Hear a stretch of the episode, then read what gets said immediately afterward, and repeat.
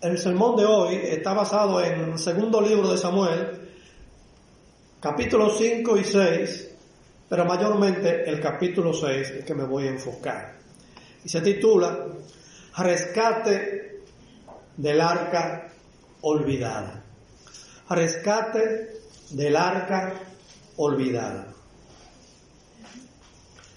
Luego de los turbulentos primeros siete años y medio de gobierno solo en Judá, porque David fue nombrado rey, pero solamente este, en, un lugar restringido, en, en, Judá. La mayor parte, todo el norte, que era la, mayor población de Israel, y que se llamaba Israel, eh, siguió fiel a la casa de Saúl, pero como dije, por dos años, solamente dos años. Después mataron a Isboset, el único hijo que le quedaba a Saúl, y que el general Abner había nombrado como rey, pero que no pudo consolidar realmente un gobierno. Y, pero David hizo un gobierno limitado solo en Judá, la región de Judá, y fue nombrado ahí, y duró siete años y medio. Al final de esos, de esos primeros años, entonces nombraron a David rey de todo Israel, rey de todo el país, Judá e Israel, un solo, un, solo gobierno como, como debió, debía ser para todo el pueblo de Israel. Eso aparece en 2 Samuel capítulo 5. Como siempre, las primeras acciones de un rey o de un presidente, eso es noticia. Eso sale los periódicos, eso es importante. Los primeros decretos, las primeras cosas que el, presidente o el rey hace, porque eso refleja más o menos la línea de gobierno que va a tener. Y eso no era menos importante en los tiempos antiguos. Hay tres acciones que son las primeras que David hizo como rey, ya como rey de todo Israel, quiero decir. Ya como rey de todo Israel, David tomó tres decisiones y las tres eran importantes. La tercera es lo que vamos a tratar en esta mañana, el traslado del arca, el arca del pacto o el arca del testimonio, los dos nombres aparecen en el libro de Éxodo, pero tenemos que mencionar las primeras dos. La primera acción que hizo eh, David ah, fue conquistar una ciudad que se llamaba Jebús y que porque estaba dominada por, por unas tribus llamadas los jebuseos. Conquistó esa ciudad y entonces esa ciudad se convierte en la ciudad de Jerusalén. Y David nombra a Jerusalén la capital del reino. Ahora, esta era una ciudad que hasta el día de hoy es importante, porque la, la ubicación geográfica de esa ciudad es, importantísima. Es, el fuerte. Estaba ubicado en un alto y, estaba, estaba protegida. Eso, se nombró la capital del reino de David. Y hasta el día de hoy es la, una ciudad importante por la que hasta pleitos y guerras se han hecho. Dice una nota explicativa en la Biblia Reina Valera 95 lo siguiente. La presencia de Jerusalén como ciudad autónoma en poder de los jebuseos entorpecía las comunicaciones entre Judá y las tribus del norte. Además, aparecía como un cuerpo extraño a la nueva situación política creada por la unión de los dos reinos bajo la autoridad de David. Repito, David conquista esta ciudad y le pone la ciudad de David. Segundo Samuel capítulo 5 versículo 9 dice, que David le puso la ciudad de David. No sé, a los reyes, a los presidentes les gusta ponerle su nombre. Eh, cuando yo, yo nací después de la muerte de, de Trujillo, pero todavía Santo Domingo le decían la ciudad Trujillo. ¿Verdad? Eh, yo nací dos meses después de la muerte de la hermana Mirabal. Y todavía se decía la ciudad Trujillo. a, los reyes les gusta poner, plasmar su nombre en la ciudad o, en algún lugar o alguna estatua o algo importante para ser recordado por generaciones. Pero esta ciudad llamada Jerusalén, David la llama la ciudad de David y la hace la capital. Es el primer acto que hace David como rey de todo Israel. Y entonces leemos en el versículo 10 del capítulo 5 lo siguiente. E iba David adelantando y engrandeciéndose, pero mire, oiga esto. Y Jehová, Dios de los ejércitos, estaba con él. Esa frase, Jehová de los ejércitos estaba con él, se repite por lo menos dos veces en este capítulo. Y aparecerá también en otros capítulos siguientes. Eso es lo más importante de todo. Si nosotros, los, de la generación de ahora, podemos decir que Jehová Dios está con el presidente o con el, rey de Inglaterra eh, o el rey de España, los, los, gobernantes que tenemos ahora, si podemos decir eso, pero, hay que pensarlo bien antes de decir eso, usted sabe. Hay que analizarlo bien, a ver si es verdad que Dios está con él. Porque algunas acciones a veces no nos parecen. Pero eh, no digo esto para mencionar política y nada de eso. Lo que quiero decir es la satisfacción que, que significa o la profundidad que hay en estas palabras. Y Jehová, Dios de los ejércitos, estaba con él.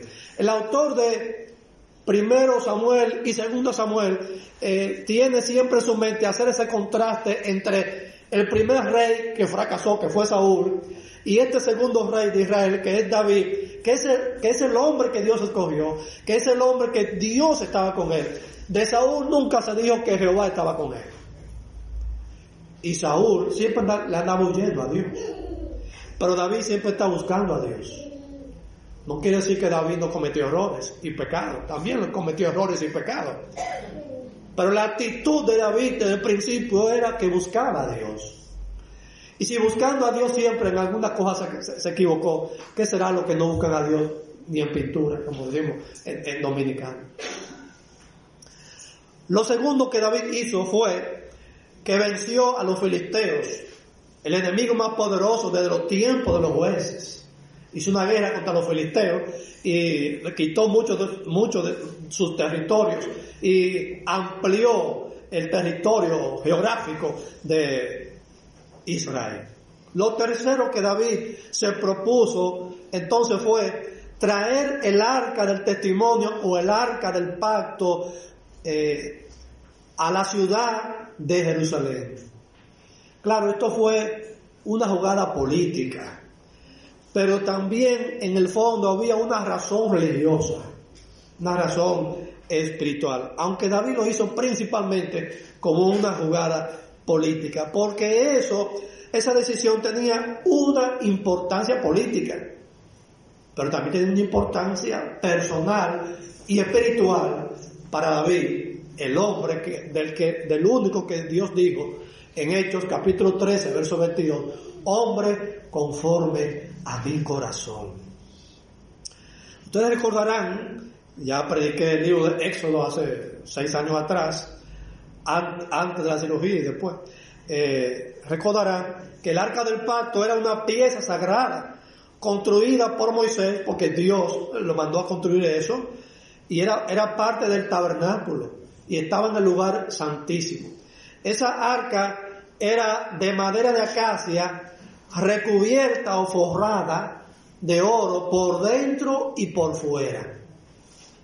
Arriba tenía una tapa que se llamaba el propiciatorio, porque el sacrificio que hacía el, el sumo sacerdote una vez al año, ahí vertía la sangre del animal. Y, y, ese lugar servía de propiciatorio entre el pueblo y Dios. O sea, Dios se revelaba a Moisés y desde ahí Moisés, eh, el, Aarón consultaba a Dios y Dios le respondía, Dios le hablaba y le revelaba su voluntad para con el pueblo. Entonces Dios era propicio y se revelaba a Moisés eh, y, a, y, Aarón ahí. Por eso se llamaba el propiciatorio. Pero encima de esa tapa, que era el propiciatorio, tenía dos figuras de querubines. Los querubines eran eh, dos ángeles. Eh, y eran también de oro puro. Y esos dos ángeles miraban, tenían una mirada hacia el propiciatorio. En los lados tenían unas argollas o anillos de oro también. Y, y por esos anillos se incrustaban dos palos o dos varas, que también eran de madera de acacia, recubiertos o forrados de oro puro. Esa arca del pacto simbolizaba la presencia de Dios con su pueblo. Ahí estaba Dios, o Dios se manifestaba ahí. Por lo tanto, cuando el pueblo de Israel salía a una batalla contra el enemigo, llevaba el arca. Así como los pueblos paganos llevaban sus cuadros y sus estatuas, estatuillas y cosas de sus dioses, el pueblo de Israel llevaba el arca que no era una estatua de Dios, no era una estatua de Dios, no era una imagen de Dios, pero representaba la presencia de Dios con su pueblo. Claro, Dios no dijo, Dios no dijo que siempre llevaran el, arca. En algunos casos, como eh, en el caso de Josué, eh, cuando estaba conquistando Jericó y todo eso ahí, sí, Dios, Dios le autorizó llevar el arca. Eh, porque tenían que llevarla. Porque estaban, del desierto tenían que llegar a la tierra prometida y ya Moisés había construido el arca, no la podían dejar botada, ¿verdad? Tenían que andar con ella. Pero Dios autorizó a Josué de andar con el arca y de hacer ciertos sacrificios, invocar el nombre de Jehová antes de, comenzar una guerra. Y el pueblo parece que se quedó con esa costumbre.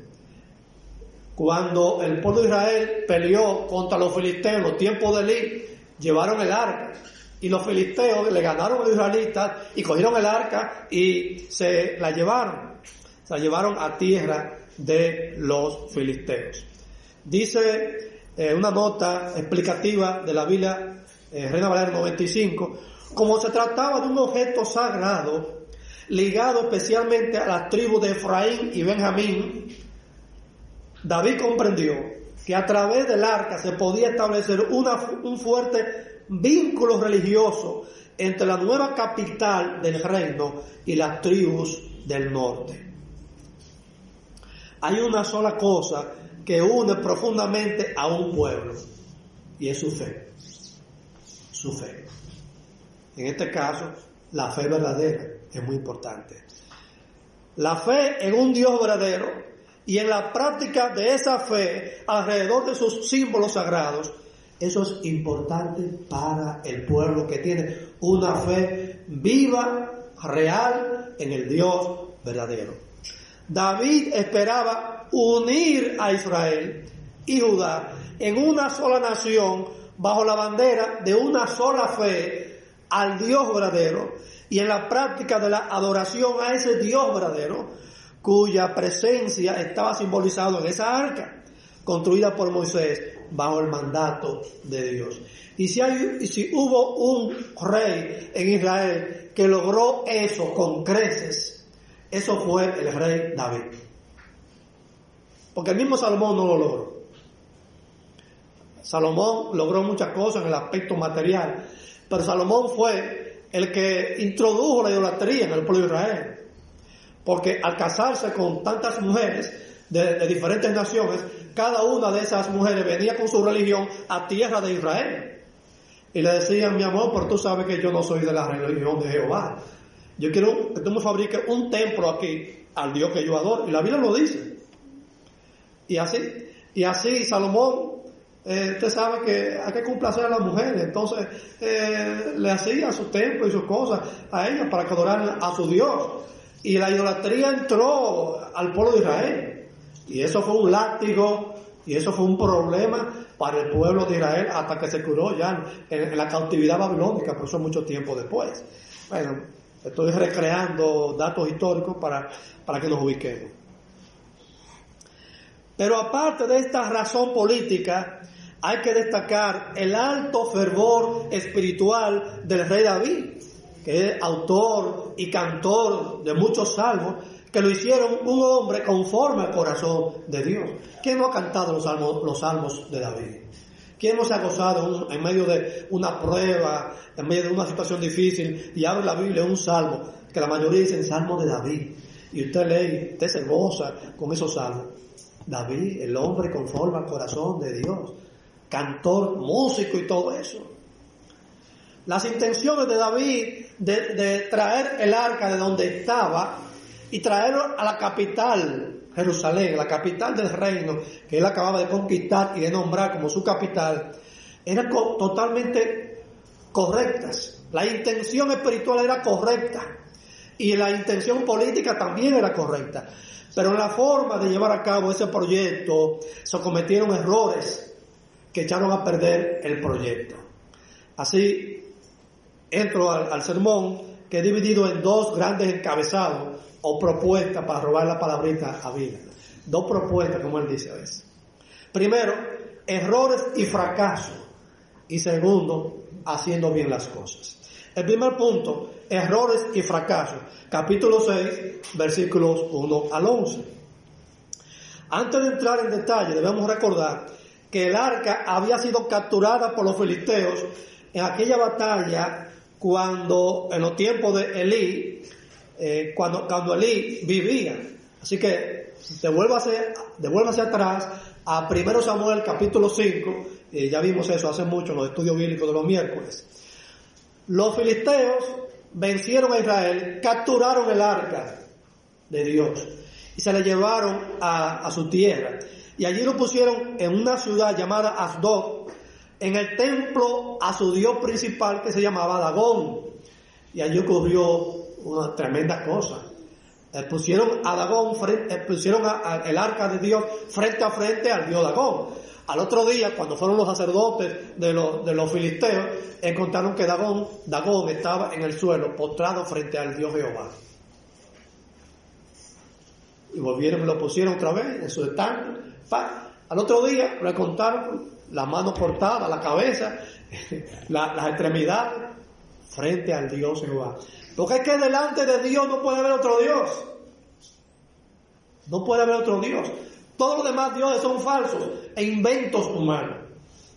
Pero Dios, el Dios de Israel, el Dios de los creyentes, de los cristianos, el Dios que hizo los cielos y la tierra y el Dios que produjo la salvación en Cristo para toda la humanidad, ese es el único Dios verdadero. La humanidad tiene que entender eso, porque si no, no va a encontrar nunca la salvación. Los filisteos entendieron que el Dios de los israelitas era superior al Dios de ellos, Dagón, y decidieron sacar el, el arca de Jehová del templo de Dagón antes que se destruyera el templo o pasara una desgracia mayor. Y entonces los filisteos tenían cinco grandes ciudades y mandaron el arca a cada ciudad. La sacaron de Santiago, la mandaron para Bonao, después la mandaron para Nava. Estoy, contextualizando, ¿verdad? ¿Eh? Y en cada sitio que mandaban esa arca de Dios, pasaba una desgracia. Morían miles de gente. La Biblia dice que Dios mandó entonces plagas, que, que parece ser que eran los ratones, porque cuando quisieron compensar a Israel por todo lo que había pasado, o mejor dicho, a Dios, hicieron una figurita de ratones. Parece que eh, Dios había mandado plagas de ratones, pero también tumores, tumores que le salían a la gente y morían. El asunto es que después de repasar las cinco grandes ciudades de los filisteos, decidieron devolver esa arca a territorio de Israel. Y resulta que esa arca fue a parar a la casa de un hombre llamado Abinadar. No Abinader, no Abinadar. Se parece, pero no, lo es. Abinadat. En una ciudad llamada Kiriat Jearim. Eso aparece en 1 Samuel capítulo 7, versículo 1. Extrañamente, durante el tiempo del profeta Samuel, permaneció allí. No se menciona esa arca. Saúl gobernó, el profeta Samuel vivió y murió y no se ve en ninguna parte que Samuel usó esa arca, porque andaba con ella, nada de eso. Y aunque Samuel ejerció funciones sacerdotales sin ser de la, de la tribu de los levitas. El sistema levítico no estaba funcionando, no estaba oficialmente eh, organizado. Eso, eso lo organizó después David como rey y devolvió a, lo- a los levitas a su función. Kiriajearim estaba situada en el límite de Judá y de Benjamín, a unos 16 kilómetros aproximadamente al oeste, ¿verdad? Norte, sur, este, oeste, ¿verdad? De- desde el punto de vista de este ubicado, al oeste de Jerusalén. Lamentablemente, el rey Saúl y el pueblo de Israel se olvidaron de esa arca. Y se olvidaron del significado de aquel objeto tan sagrado que fue parte importantísima del tabernáculo hecho por Moisés en el desierto. En otras palabras, a todo el mundo se le olvidó el arca. Fue abandonada y fue olvidada totalmente por muchos años en la casa de Abinadá. El que estaba bien era Abinadá, porque la Biblia dice que mientras el arca estaba en la casa de Abinadá, Dios bendijo su casa. O sea, que, el que estaba bien era él, porque estaba siendo bendecido. En 1 Samuel capítulo 14, versículo 18, en una, en una batalla de Saúl contra los filisteos, en la que Saúl estaba en apriete, en aprietos, le dijo al sacerdote ahí, mira, tra- trae el arca. Es la única vez que se menciona el arca en los tiempos de Saúl. Le dice a, a- trae el arca. Pero ya era muy tarde, no, no hubo tiempo de ir a, la, a donde Abinadá a buscar a Kiriajarín allá, a buscar el arca. Porque la guerra arreció. Jonatán estaba de aquel lado, eh, los hombres de, de- de Saúl estaban por otro lado, y los filisteos comenzaron a matar a israelitas y Saúl tuvo que echar para adelante. Pero la intención era traer el arca que representaba la presencia de Dios con el pueblo, para que Dios nos bendiga dé la victoria en esta batalla. Eso no ocurrió porque eh, el arca no, no se mandó a buscar, pero por lo menos ahí él se acordó del arca y le dijo al sacerdote ahí, mándala a buscar. La intención no era, usted sabe, era ofrecerle a Dios lo que se merecía, sino contar con su presencia para que le diera la victoria en la batalla. Después de eso no se mencionó jamás el arca de Dios. En el pasaje paralelo del capítulo que estamos estudiando hoy, leemos que, que es Primera Crónica, capítulo 13 y capítulo 15, leemos que David reunió y consultó a sus capitanes y a sus jefes del pueblo y le dijo lo siguiente, primero de Crónica, capítulo 13, versos 2 y 3. Si os parece bien y si es la voluntad de Jehová nuestro Dios, enviaremos a todas partes por nuestros hermanos que han quedado en todas las tierras de Israel y por los sacerdotes y levitas que están con ellos en sus ciudades y ejidos, para que se reúnan con nosotros y traigamos el arca de nuestro Dios a nosotros, porque desde el tiempo de Saúl no hemos hecho caso de ella. ¿Cuánto tiempo gobernó Saúl? 40 años. Y el arca regresó eh, a Israel y se quedó en casa de Jearim antes de comenzar a gobernar. Saúl. Abinadab. ¿Sí? Para tener, traer el arca, David escogió tres mil hombres. Dice el pasaje, tres mil hombres escogidos y se trasladó personalmente al lugar, a la casa de Abinadab en Kiriat Jearim.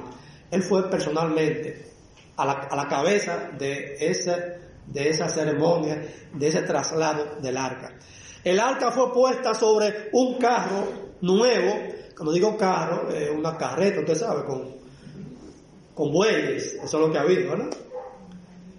Y dos hijos de Abinadab, uno adelante y otro detrás, guiaban el carro o la carreta. Por su parte, David, dice el pasaje, David y sus hombres danzaban al son de varios instrumentos que tocaban alabanzas a Dios. Es decir, que toda aquella ceremonia, todo ese acto era, era alegría, era alabanza, era, era el ambiente de David, el músico, el, el cantor de Israel. Yo no sé cuántos salmos ya a esta fecha había escrito David. Pero ahí estaba. El, el, el cantor de Israel, el compositor de salmos, danzando con gozo y alegría, hasta que surgió un problema. Y ahí se paralizó la ceremonia. ¿Qué pasó? Un muerto. Un muerto. Dice el capítulo 6, segundo Samuel, capítulo 6, versos 7, 6 eh, y 7. Cuando llegaron a la era de Nacón, Uza, eh, que era uno de los hijos de Abinadab, Uza extendió su mano al arca de Dios y la sostuvo, porque los bueyes tropezaban y el furor, la ira de Jehová se encendió contra Uza y lo hirió allí Dios por aquella temeridad y cayó allí muerto junto al arca de Dios. Y se entristeció David por haber herido Jehová a Uza. Imagínese usted, en medio de un culto, en medio de unas alabanzas, pa, cayó uno muerto. Oye, cualquiera paraliza el culto y dice, espérate. Se paralizó todo. Dios mató a Usa por una cosa mal que él hizo. ¿Qué fue lo que pasó allí? Dios actuó de esa manera. Eh, ¿Por qué Dios actuó de esa manera tan drástica con un hombre que solo quería proteger el arca? Hasta, hasta yo, a mí me hubiesen también llevado, porque si yo veo, si yo veo que el púlpito se va a caer, bueno, yo por lo menos, ya, por lo menos llamo a Camacho que me ayude a arreglarlo, que yo a agarrarlo. Hago, hago, algo yo hago. Usted no quiere que el púlpito se caiga, usted no quiere que una cosa de la iglesia, que es del Señor, se caiga. Este hombre tenía buenas intenciones. No, no, tenía, no tenía mala intención, lo que quería era proteger la cosa de Dios. Pero ¿qué pasa?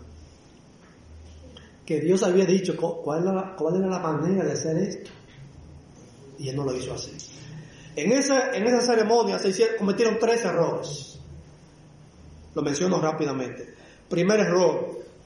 Los únicos autorizados a transportar el arca eran los levitas descendientes de Coat. Y usted me va a decir, sí, pero usará Abinadab y sus hijos eran levitas. Sí, pero no eran de, de la línea de Coat. No eran de esa línea. Número capítulo 3, que también lo predicamos, el libro de números, ¿se acuerdan? Número capítulo 3, versos 19 y 31 dicen así, las familias de los hijos de Coat acamparán al lado del tabernáculo al sur, a cargo de ellos estarán el arca y se mencionan otras cosas más ahí. Pero solamente tomé esta parte del versículo porque lo que nos interesa es el arca. El arca estaba bajo la protección o el cuidado o la responsabilidad de los, de los levitas de la línea de Coat, es decir, los coatitas. Segundo error, el arca debía ser llevada por las varas o los palos insertados por las argollas o anillos sobre los hombros de los coatitas. No podían poner la mano. Era ahí que tenían que llevarlo, en el hombro. No, y no sobre un carro. Dice Éxodo capítulo 25, versículo 14, y meterás las varas por los anillos a los lados del arca para llevar el arca con ellas. No, tú no puedes decir, no, porque eso en esos tiempos, ahora hay jipeta y hay, camioneta, para ver, ven que vamos a subir esto aquí, esto es más cómodo. No, no, Dios dijo que con esas esa varas y en los hombros de los levitas de la familia de Coah. Entonces hay que hacerlo así. Hay que hacerlo así. En Números, capítulo 7, Dios le concedió carro o carreta a los demás levitas. Sí, ustedes pueden llevar carro y cargar, pero los levitas, no, en los hombros. No le dio, cuando estaba Dios repartiendo las responsabilidades, dice, no, no lo van a llevar. O sea que desde que Moisés construyó el arca hasta que llegaron a tierra prometida, todo el tiempo era sobre los hombros de los cobatistas. Nunca en, una carreta con bueyes ni caballos, nada por el estilo. Tercer error. Nadie, ni siquiera los coatistas, que eran levitas, podían tocar directamente el arca. Por eso los anillos y la vara para cargar el arca. Fue para eso que lo hicieron. Nadie podía tocarlo. De hecho, cuando predicamos el libro de números, eh, vimos un capítulo donde Dios le está diciendo a Moisés, como yo estaba en el desierto, camino a tierra prometida, cómo iban a cargar el tabernáculo, cómo lo iban a, eh, cerrar, cómo lo iban a empacar, vamos a llamar así, y lo iban a llevar. Mire, el sumo sacerdote era el único que podía preparar el arca del pacto. Y lo tapaba con una cortina. O sea que los coatitos no podían ni siquiera, ninguno de los levitas podían ni siquiera ver. Y dice que ni se le ocurra mirar adentro, de que levantar tapa, déjame que lo cae aquí. Porque había muerto ahí mismo. Nadie podía tapar el arca y decir, déjame ver qué hay adentro. Acuérdense que cuando, los filisteos eh, transportaban el arca a cada una de las ciudades, hubo una ciudad que destaparon a ver lo que había adentro y Dios mató muchísimos, miles de los filisteos. Por mirar. Solamente Aarón sí podía mirar adentro. El sumo sacerdote. Los demás no. Sea, había mucho cuidado. Y dice el número capítulo 7, versículo 9, pero los hijos de Coat no les dio, o sea, no les dio carro. Dice, ustedes tienen que cargar el arca. Porque llevaban sobre sí en los hombros el servicio del santuario. Ahora bien, tal vez usted y yo nos preguntemos, ¿y qué maldad hubo en Usa al agarrar con su mano el arca de Dios? ¿Acaso no lo hizo con la buena intención de protegerla? Que no haya ninguna duda de eso. Estoy seguro que la, intención de Usa fue buena. Pero el punto es el siguiente. Dios es celoso con su santidad. Dios es celoso con su santidad. Y no solamente con su santidad, sino con sus mandamientos y quiere que nosotros seamos tan celosos con, con su nombre, con su santidad y con sus mandamientos como Él lo es. Es un pecado tomar con ligereza el nombre de Dios, pero también los mandamientos de Dios. No sé si lo escribí en la, en la presentación, pero aquí lo tengo subrayado en negrita. Las cosas sagradas deben ser tratadas como sagradas y los mandamientos de Dios deben ser abordados como lo que son. ¿Qué son? Mandamientos divinos. Punto. Es una falta de respeto y una falta intolerable tratar con ligereza lo que Dios no trata con ligereza. Si desde el principio hubieran hecho las cosas como Dios había ordenado, USA no muere. Llegan bien a Jerusalén y la fiesta sigue en grande, pero no lo hicieron así. Usa con su buena intención se fue, no hizo las cosas correctamente. Debía decir, eh, debió, debió estar ahí los, los coatistas, los coatistas debieron estar ahí, y no debió estar en un carro, debieron estar bajo, encima de los hombros de los coatistas. ¿No le ha sucedido a usted que con muchas buenas intenciones quiere hacer algo para Dios, pero no lo hace, de la, no lo hace conscientemente, no lo hace de la manera bíblicamente correcta. Y cuando las cosas no salen bien, entonces dice, ¿qué, qué, fue lo que pasó? ¿Qué, ¿Qué, hice mal? ¿Qué hice mal? Ah, si no lo hizo correctamente, bíblicamente correcto, las cosas nunca van a salir bien. Dios nunca va a bendecir una cosa cuando se hace de la manera que Él dijo que no se puede hacer. Las cosas hay que hacerlas como Dios dice que se hagan. Entonces puede contar con la bendición de Dios. El segundo punto de este sermón es haciendo las cosas bien. En los versículos 12 al 23, es decir, la segunda parte de este, este capítulo, eh, vemos entonces que David dijo, por si es así que vamos a transportar el arca de Dios y va a morir uno, dejemos eso. Porque le tengo miedo a Dios. Ese fracaso produjo una gran tristeza, un gran temor en David y se vio obligado a abandonar el proyecto temporalmente, solo por tres meses.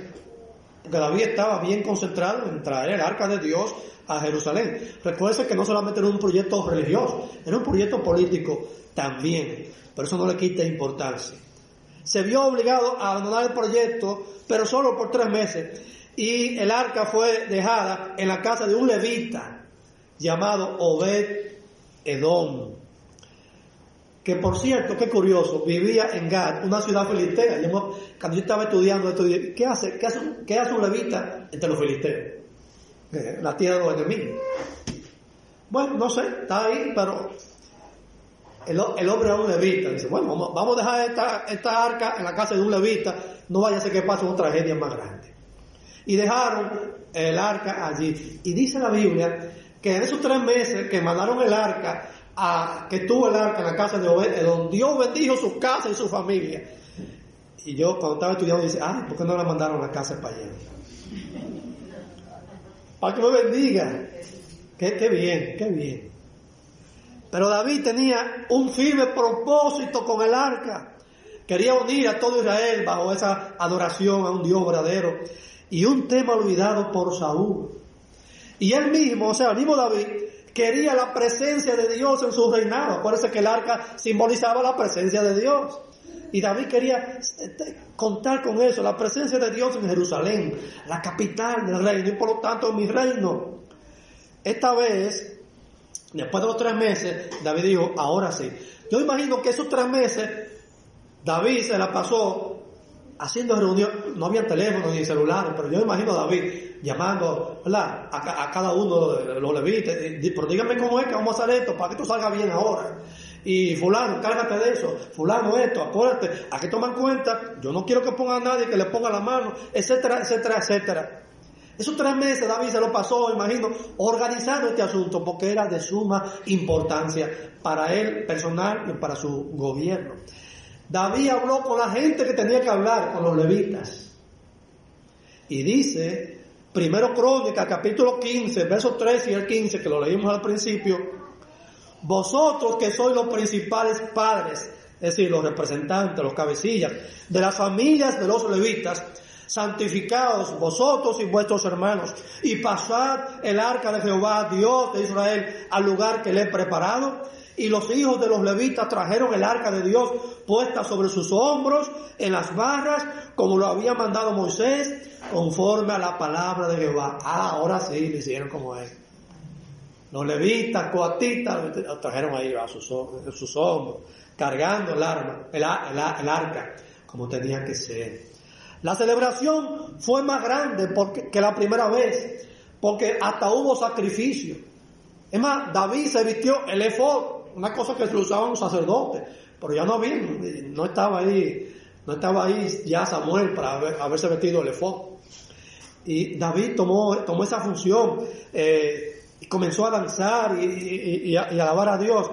Y dice el texto bíblico que a los seis pasos, los primeros, a los seis pasos que dieron los sacerdotes, los, levitas, coatistas, con el arca, eh, David y ahí, hicieron un sacrificio sacrificaron animales, una ofrenda para Jehová.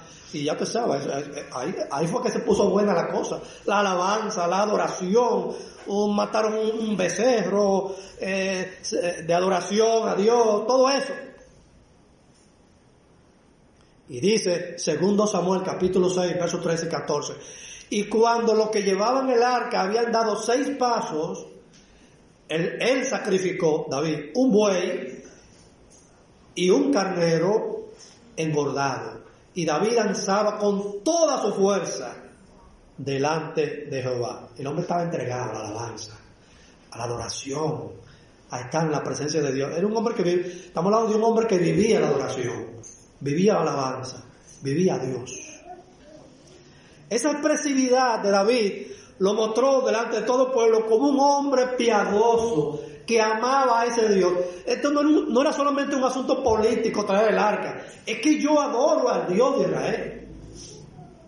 Esto no solamente tiene un significado político para mí como rey, sino un significado personal de mi religión, de mi comunión con Dios, de, mi, de la presencia de Dios y lo que significa yo estar en la presencia de Dios en adoración.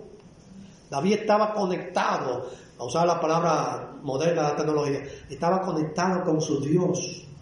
Vivía eso. Él no estaba ahí frío como el rey por un lado dando órdenes y pasando la procesión, ahí va el arca y, dando instrucciones con un micrófono. No, estaba viviendo el acto. Él estaba viviendo el, traslado del arca porque ahí estaba la presencia de Dios y él no podía quedarse callado. Tenía que, él comenzó a danzar, comenzó a alabar a Dios y todo eso. Y ya el pueblo conocía que David era un hombre piadoso, que vivía su comunión con Dios. Y David, pero David sufrió una decepción más. Porque cuando llegan a Jerusalén, la Biblia dice entonces que por una ventana, su primera esposa, que era la hija de Saúl, llamada Mical, eh, Mical, sí, lo vio por la ventana David danzando y eh, literalmente el hebreo dice brincando y dando vueltas. En español, danzando. Y dice, mira este, el rey de Israel, dando, brincando y dando vueltas como un loco ahí delante del pueblo. Pero tú te has rebajado, le dijo. Le dijo Mical, tú te has rebajado delante de, tus sirvientes, mira, delante de los militares, delante de los criados. ¿Qué van a decir? Mira, el rey, el rey parece loco. De que brincaron saltando. Y David tuvo que decirle, acuérdate que fue Jehová que me eligió en sustitución de tu papá. Dijo David. Fue un poco irónico ahí David, pero a veces hay cosas que le dicen que uno tiene que responder también. Dice, acuérdate que Jehová me cogió a mí en, nombre de, en lugar de tu papá. Y si con esto yo me he rebajado, pues me rebajaré todavía más, yo seguiré danzando y alabando a Dios. Pero Dios seré honrado por Dios. Dice uh, segundo Samuel capítulo 6, versos 21 y 22.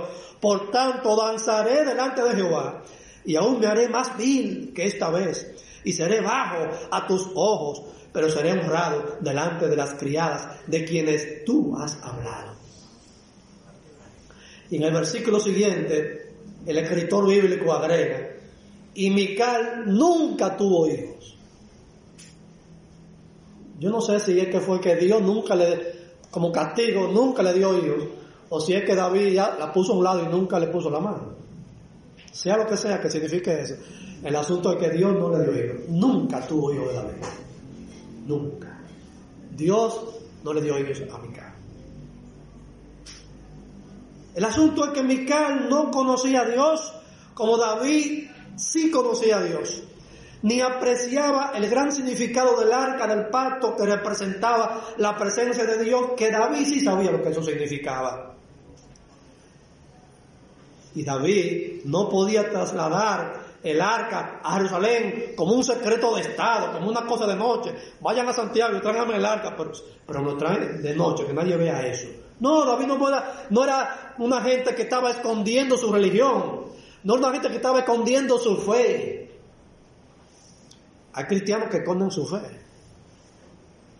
Van a la universidad y se gradúan, nadie nunca supo que él era cristiano.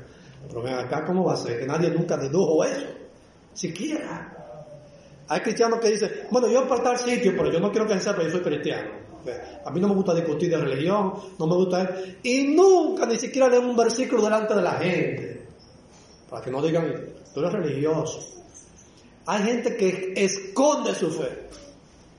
Y hasta permite que el impío, eh, en algunas oficinas, acuérdense que yo he, yo he trabajado en oficinas públicas y todo eso, y yo no puedo quedar callado cuando a veces toman el nombre de Dios para relajar.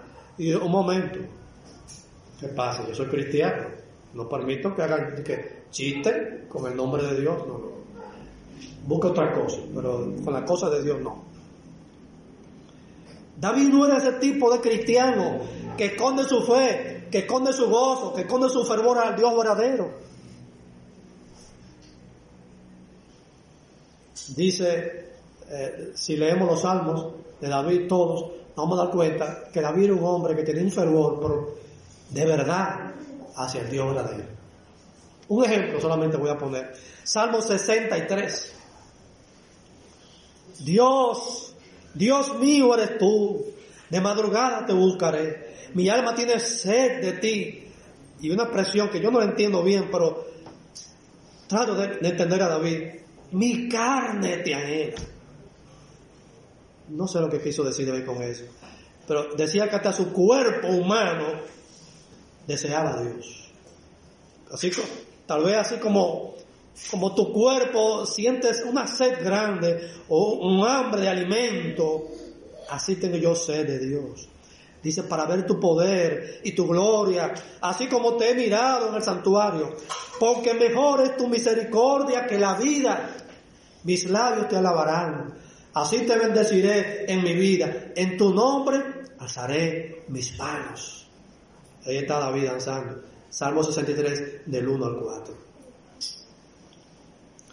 Solamente un ejemplo, pero si usted lee todos los salmos de David, aún hasta los salmos imprecatorios, donde está pidiéndole a Dios que juicio para sus enemigos y que lo mate y todo eso, hasta en esos salmos siempre hay una alabanza. ¿Qué más pasó cuando el arca llegó a Jerusalén? Aparte de lo que ya pasó con Mical. Primero Crónica, capítulo 15 y capítulo 16, dan muchos detalles, que no vamos a estar en ellos. Pero, pero voy a mencionar lo siguiente. Dice ahí que David instaló a los levitas para oficiar de una forma permanente. Puso a los músicos, repartió comida para todos, se hicieron ofrendas y sacrificios para Dios. Y en Primera Crónica capítulo 16 ah, registra ahí una alabanza, un salmo de alabanza que dio, dio David ahí. Y parece que alguien lo copió. Mientras David estaba ahí danzando y alabando a Dios, alguien copió todas las palabras que él dijo. Porque en el capítulo 16 de Primera Crónica está esa alabanza que Dios que, que, David expresó en ese momento para Dios. Conclusión, lecciones que aprendemos de estos capítulos. Dos, hay muchos más que ya lo hemos mencionado en la prédica, pero concluyo con dos grandes lecciones. Primero, Dios es celoso con su santidad, la cual debe ser reconocida y respetada en la adoración que le damos.